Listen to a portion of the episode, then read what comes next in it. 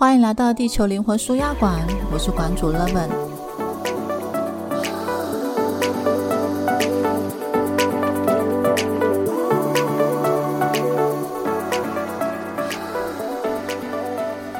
这是我想要来介绍的这本书，叫做《怦然心动的人生整理魔法》。为什么会是这本书呢？我自己也觉得蛮妙的，因为我是这样子问自己：就是如果到了人生最后的尽头，我想要跟年少无知的自己推荐一本呃阅读过，觉得对于人生有很大转化的书，我会推荐的是哪一本呢？出来出现的答案竟然是这一本《怦然心动的人生整理魔法》。我自己也蛮惊讶，就想说，哎，身心灵正式的第一站是海灵格的家族排列嘛？但我持续的运用在生活里啊。可是我以为说会是海灵格相关的书，比如说公司组织可以适用的隐形的权利线啊，或者是家族排列的第一本经典就是家族星座治疗这一本书，又或者是嗯周迪文老师的爱与和解，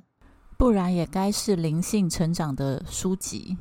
比如说，呃，灵性炼金术、西藏生死书，就是类似这种跟灵性比较有相关联的书籍，就会一直问自己说：，哎，为什么是这一本啊？它就是这么的突兀的出现，然后也震撼了我自己。我后来想了一下，我觉得重要的点应该有几个。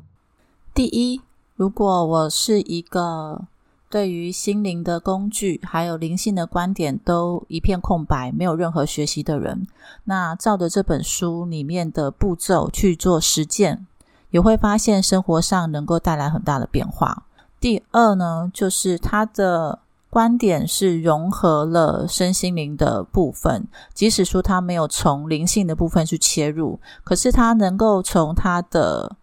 方式当中去体悟到。生活中无所不在的能量以及能量的变化，我觉得这个部分其实真的蛮像魔法的。第三就是根据它的步骤一步一步的去做，我觉得它打破了很多我们在整理的这个部分的迷失。也就是说，它其实都已经呃有许多的经验，然后设想过。透过这一本书的引导，透过他的观点的启发，你会一步一步的进入到一个什么叫做与万物合一的境界。我遇到这本书的时候，刚好是在一个新一波的迷迷惘期，就是人生有很多个迷惘。然后我当时的迷惘是，我是一个什么样的人？我对于自我认同这件事情有一点模模糊糊的。就是因为那时候已经在海灵格的系统观点的学习当中，然后也开始有意识的整理自己的家。毕竟接触的是家族排列嘛，所以其实用的比较是排列的方式来去整理我跟我的家人之间的关系。而那样子的整理，有时候它会是一个联动式或者是渐进式的，你会有一些实验性质，就是你做了什么样的改变，然后去观察对方有没有一个变化，看到变化之后，再进一步的去测试，说那我下一步该做什么样子的移动或是变化，就是行为改变，或者是我的态度、我的状态需要怎么调整，它都会是一个渐进式的关系。其实也很难去预设说你有一个什么样的结局。但是呢，它就会是一个活生生的立体性的实践跟实验嘛。那这本书它是在我整理自我，就是我是一个什么样的人，然后呃，我去回顾我过去的生命历程当中，可能朋友或者是师长他们对我的评价，以及我对自己的看见，但还是会觉得有点模模糊糊的。而这本书的出现呢，当时让我心动的点是因为。我已经在家族排列中的场域里头，已经有了学习嘛，也开始大量的运用感知在生活里面，包括我吃东西，以及我跟人说话的时候，我都是在用感知在收集资讯，以及体悟自己的身体的变化。遇到这本书的时候，就会想说，哎，原来排列也可以用在整理衣服，或者整理我的家。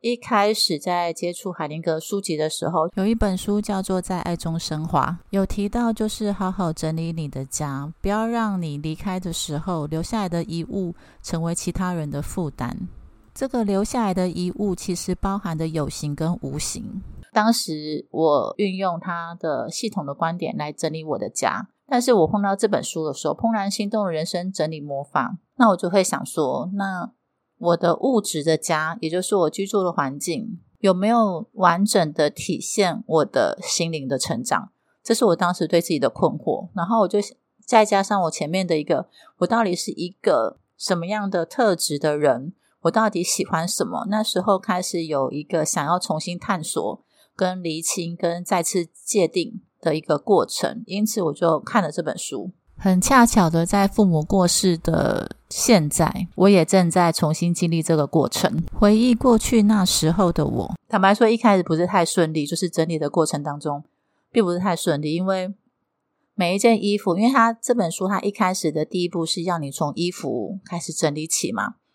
那每一件衣服对我来说，我有好多分不清楚我到底喜不喜欢，这是第一个，我觉得。不容易进行的点。第二个点是在自我建构的这个过程，这个厘清的过程。它其实会有很多负向的情绪，比如说我会不耐烦，我会觉得没感觉，又或者是我会觉得分辨不清，然后会觉得沮丧，然后甚至会想要逃避，不想面对。就是明明是我决定要做的事情，可是光衣柜这件事情，就是整理你的衣服，我就前前后后来来回回整理很多次，然后看起来好像 毫无进展，因为。光一个小小衣柜整理了半年，我每次都是在要整理之前，我就很大声的对家人嚷嚷说：“OK，今天就是我重生的一天，我要去整理我的衣橱。”然后一打开，然后没多久又把它关起来，就是有一种啊，好像它是一个很浩大的工程，因此就觉得算了，我先做一点别的比较简单的事情，然后我再回来做。但通常。就没有再回来的时候，通常再回来可能都是隔了一阵子之后，然后又再一次的重复这个模式，就是鼓起勇气打开面对，然后没多久又把它关起来，就会觉得它的进度是非常缓慢的。可是有做总比没做好，因为它会一次一次的去冲刷我的惯性，然后一次一次的有一点点的进展，到最后我真的开始去进行的那一天，哎，就变得很顺。我觉得可能前面累积了很多次的勇气，虽然他没有一个正式的行动，可是起码我有这样子的一个动作，然后一次一次的去建构新的可能性。所以，当我后来真的第一次完成一个基本的整理衣柜，只是衣柜而已，我有一个很大的释放的感觉，就是我总算走到了一个初步的自我的认识。衣服其实是你外出的时候，你会装点自己的服装嘛？那你会展示出什么样的形象？其实就会反映在你的服装的模样，你服装整体给人的感觉，就会反映出你想要展现出什么样子的外在形象嘛？那当我对自己不是很清楚的时候，那这一个整理就会是模模糊糊，然后觉得分辨不清，然后花很多时间，然后又会内在无法平静。会觉得好像有一种很想要知道，可是这个答案必须要自己摸索，然后在摸索的过程当中，要一再一再不停的尝试跟确认再确认，它其实会累积许多的挫折以及你的不确定性。然后这个部分就会一直让我需要多次的练习，然后最后在半年的时间才完成的最基本的第一步，整理我的衣橱。当然后面就变得很快，因为当我次数一多的时候，我就变得很能够快速的去评断哪些东西适合我，哪些衣服的风格可能跟我很相应，透过我的喜欢跟不喜欢。它其实就很直觉的帮我决定了很多相配的东西。好处是在 shopping 的时候可以很快的做决定嘛。第二个好处是在出门的时候，我的所有的衣服跟配件都是能够相搭的。它就是一很自然的成为了一整套。我也不知道为什么，就是我也没有特别选，可是就怎么搭都搭得起来，然后不会觉得奇怪。然后可以在快速的时间内去完成自我的展现。第三个，我觉得很明显的改变就是我皮肤会变好，就是会变得比较滑。当下看镜子的时候，会觉得两边的两颊会粉粉的，好像会对于自己有一个自信的感觉。我觉得那个自信比较是第一个，我贴近了我自己，我再次的正视我的喜好。第二个是我在贴近自己的过程当中，我也重新的厘清，哪些我要留着，哪些我不要了，就是已经不再适合我的，然后让它出去。第三个是这个过程当中也再次的鉴定了我重新对于自己的认识。多年后重新打开这本书，去阅读的过程当中，仍旧觉得很有意思的部分。第一个是推荐序有写到：“你替房子排毒，房子也会替你的身心灵排毒。”我觉得这个句子非常的正确。每一次觉得嗯心情沮丧啊，又或者是觉得阿杂的时候，我就会开始针对某一些区块来去做整理。当我觉得自己的自我的嗯状态不是太清晰的时候，那我有时候就会去整理我的衣橱。然后，当我的衣柜觉得舒服的时候，我自己本身也会觉得跟自己的连接是很清晰，然后舒适的。当我觉得我脑袋顿顿的时候，我就去整理我的文件，或者是我阅读的书籍。会让我感受到很明显的是，当我有一些空间流动，就是那些停滞的资讯能够被我有意识的排除、整理、筛减的时候，嗯，我的脑袋会比较清晰。就是关于我喜欢的价值观，我有没有哪一些特别基于经验而有的立场？而那些立场，它是否还适用于我？又或者是我曾经学过哪些东西？那我现在还要用它吗？我对于用它的那些经验，我是否愿意让它变成是一种分享？又或者是成为我的服务？这些都是一个。自我筛选，重新去呃奠定你的生活的一个架构的基础。当我很清晰的时候，我觉得我对于自己的生活掌控权又再度的握在手里，我的表达又或者是我的能量都会是比较清晰的。不会是一种浑浑沌沌，或者是你今天可能也不知道说你哪里不舒服，可是你就是觉得哎呦哎呦的不舒服，那其实就是你的能量需要整理的时候。那如果不是整理你的内在，那你就整理你的外在，因为它其实是相通的。你允许自己处在一个很混乱的环境，不论是你的书房、你的卧室、你的客厅、你的住所、你所。看出去的东西，如果都是你不喜欢的，它其实也会回馈给你。你现在正在勉强自己在一个不喜欢的状态，那你得去整理它，你得去让整理这个过程去协助你重新的决定，你接下来的生活想要维持在一个什么样子的样貌或是频率里。如果想要一点一点的培养整理的习惯，就永远都不会整理好。这是真的。想想你平常每天都想要整理啊，真的做得到吗？我还蛮喜欢这本书里面所讲的，就是把大整理当做是一个节庆，重大的庆典。你不会每天都在过节，所以相对的，这种大型的整理，一次一鼓作气的把它整理好就够了。一次丢大量的你不再欢迎或是觉得不适合自己的那些物品。真的会有种很爽快的感觉，而这一个美好的、新鲜的空白，将会支持你前往下一个你更喜欢的阶段，而那个是很自然就会长出来的，因为你在过程当中，你已经再次的筛选，并且有意识的选择你要创造的未来。然后这里还讲到，整理不会骗人，整理的成果一定会以显而易见的形式出现。秘诀就在于，不是一点一点培养整理的习惯，而是要借由一口气整理完毕，引发戏剧性的意识变化。先体验过能够付诸感情的戏剧性的变化，经由这个冲击，意识就会突然的改变，生活习惯也就不得不改变。无论是谁，只要体验这个过程，都会打从心底不让房间回到凌乱的样子。我实践过。我觉得是真的，日后维持会比较容易，是因为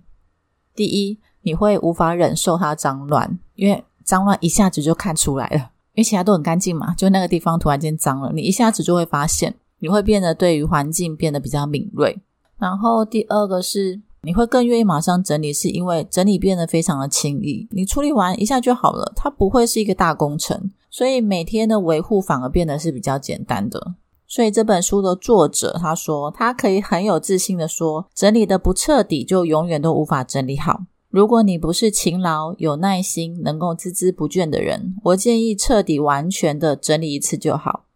没错，我刚好是以为自己很勤劳，但发现其实没有那么勤劳的人。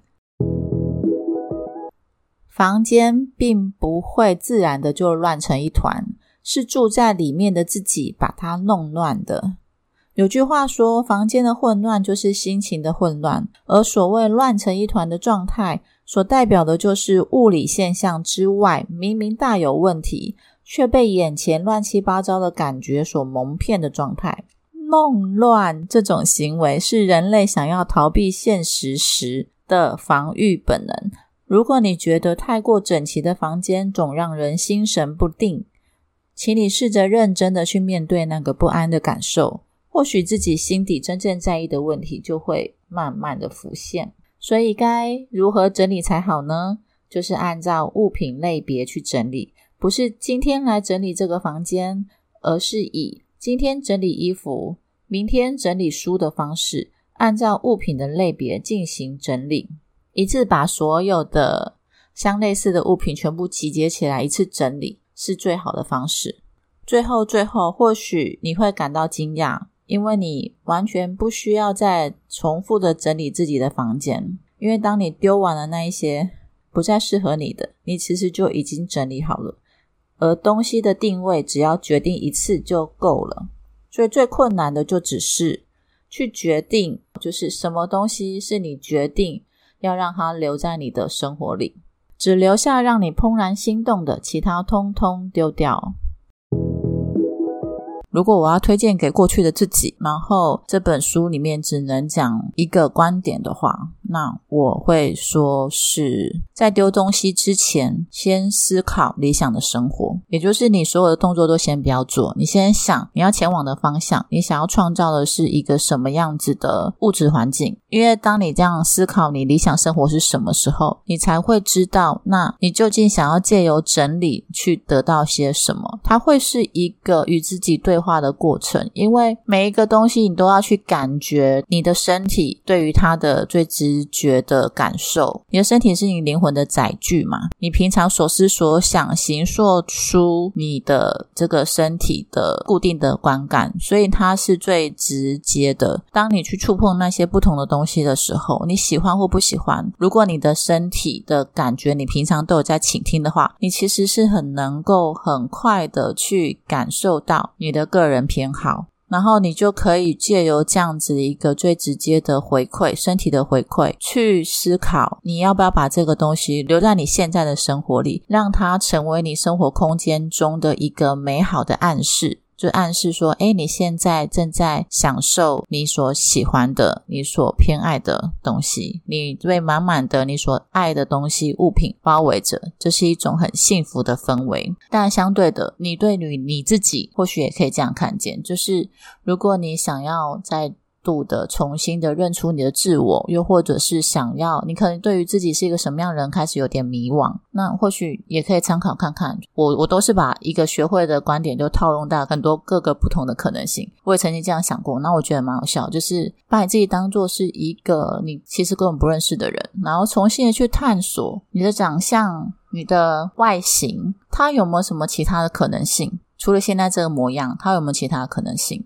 然后你的个性，你的展现的方式，带给别人的感觉。你可能没办法去访问别人，或者是以别人的意见为参考，因为每个人的偏好也不一样。他们可能 A 觉得你这样子的行为非常的优雅，可能 B 就会觉得你这样的行为，同一个行为看起来很挑衅，都不一定。像我长那么高，有的人都会觉得说我看起来就是 model 身材，但也有人因为他自己长得矮，然后就觉得我高看起来很高傲。然后我就想说，那我要怎么样才能让他 觉得不高傲？我怎么样，我都是比他高啊。就是你挑剔我个性，我觉得还可以改善；你挑剔我的。身高，那就是一个天生的差异，我也不知道该如何去应变了。难道把我脚砍断吗？不可能，这是我爸妈送我的礼物，类似这样子。所以，如果你跟我一样觉得说，不停的去参考别人的声音，其实会更加的迷失自我。那或许你可以信任的是，就以一个你你从来不认识自己的一个角度，再度的出发，重新的去认出你喜欢自己是什么模样。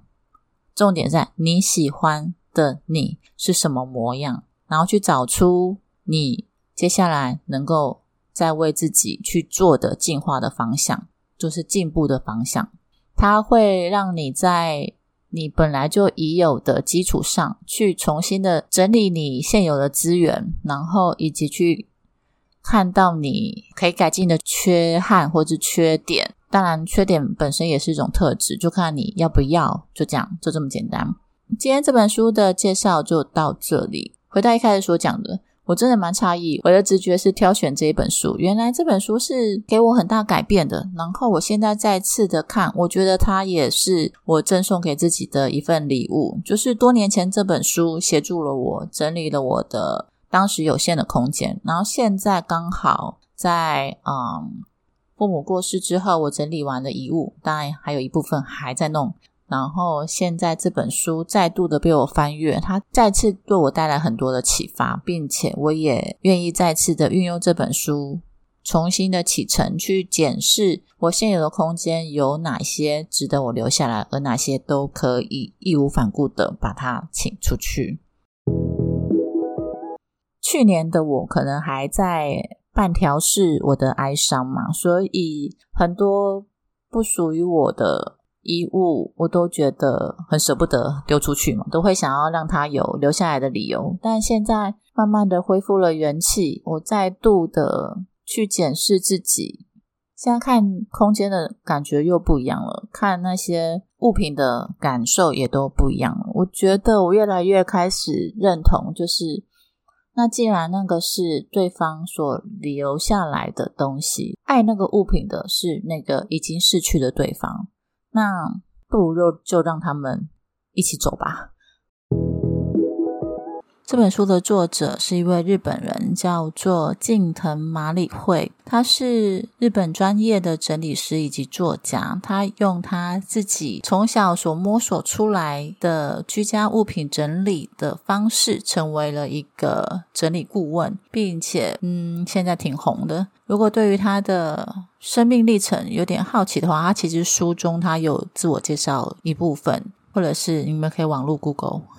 除了这一本书，它后面也有出，就是它的进阶版的，更多的告诉你就是整理的细节，晋级再晋级。最后，最后，我想要说的是，我们其实不是单独的，因为不论你每时每刻所思所想，你的行为、你的语言、你的心思，其实都会影响到这个世界，只是你。一时半刻看不见，或者是你没有想到现在的你正在影响未来的你什么而已。OK，就这样，拜拜。我是馆主 Levin，专精一对一的家族排列师，擅长用能量的角度去感觉跟理解这个世界以及各个不同的议题，包括金钱、亲子、亲密关系。如果你有任何的关于与原生家庭之间互动的问题，欢迎你预约咨询。